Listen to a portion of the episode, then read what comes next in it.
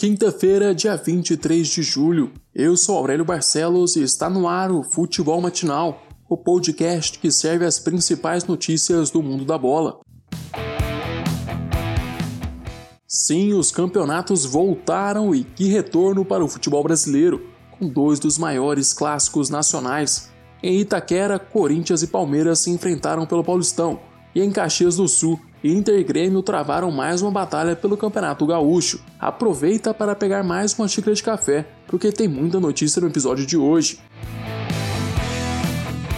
Ontem teve Grenal número 425 e quem se deu bem foi o Grêmio. Os comandados de Renato Portaluppi tiveram a chance de abrir o placar já no primeiro tempo, mas Everton Cebolinha desperdiçou uma cobrança de pênalti. O gol da partida só iria sair no segundo tempo mais precisamente aos 17 minutos, quando Jean-Pierre bateu uma falta na entrada da área colorada. A cobrança desviou no lateral esquerdo Moisés e tirou Marcelo Lomba da jogada. 1 a 0 Grêmio, líder do grupo B. O tricolor gaúcho agora está a 8 jogos invictos sobre o maior rival, com 4 empates e 4 vitórias. Mesmo com a derrota, o Internacional se mantém na liderança do grupo A três pontos à frente do Hamburgo, que joga hoje às 3 horas da tarde contra o Aimoré.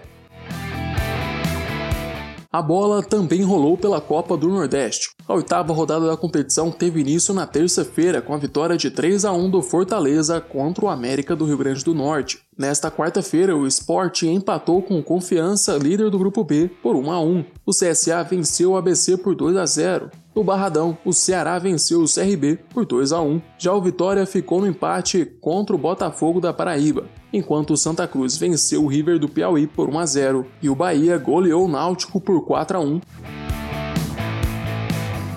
O Paulistão também voltou com tudo.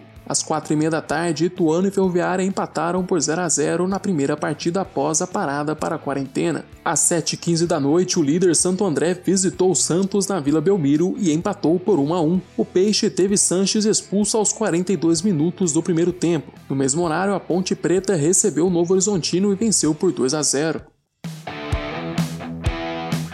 Esta quarta-feira também foi de clássico em São Paulo e o clima já começou quente antes mesmo da bola rolar. O estádio do Corinthians amanheceu pichado com placar 8 a 0, referente à vitória do Palmeiras, que é a maior goleada do clássico. O invasor também escreveu Cássio Frango em um dos gols da arena. Mas quando o juiz apitou o início do jogo, a história foi diferente.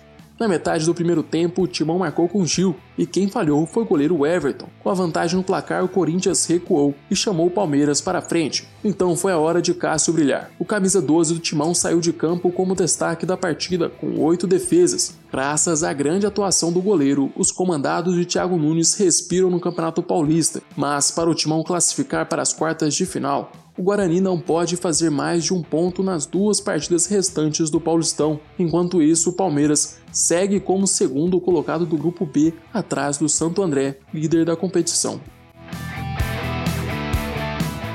Hoje, três jogos fecham a penúltima rodada do Paulistão. Inter de Limeira e Oeste às 5h30 da tarde, São Paulo e Bragantino às 8 horas da noite no Morumbi, e no mesmo horário, o Guarani visita o Botafogo de São Paulo. Agora vamos para as notícias internacionais.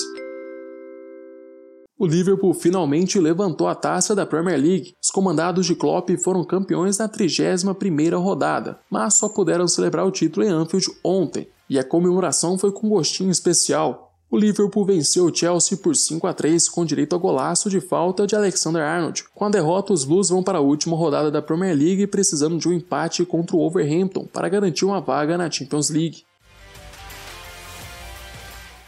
De Liverpool para Turim, a Série A também está próxima de conhecer o seu campeão. Isso porque a Inter de Milão, que ocupa a segunda posição na tabela, apenas empatou com a Fiorentina. Agora, se CR7 e companhia vencerem a Udinese, a Juventus se consagra campeã do campeonato italiano pela nona vez seguida. O duelo vai ser realizado hoje às duas e meia da tarde na casa da Udinese. Chegamos ao fim deste episódio. Eu, Aurélio Barcelos, volto amanhã com mais futebol matinal para vocês. Eu te espero aqui às 6 horas da manhã.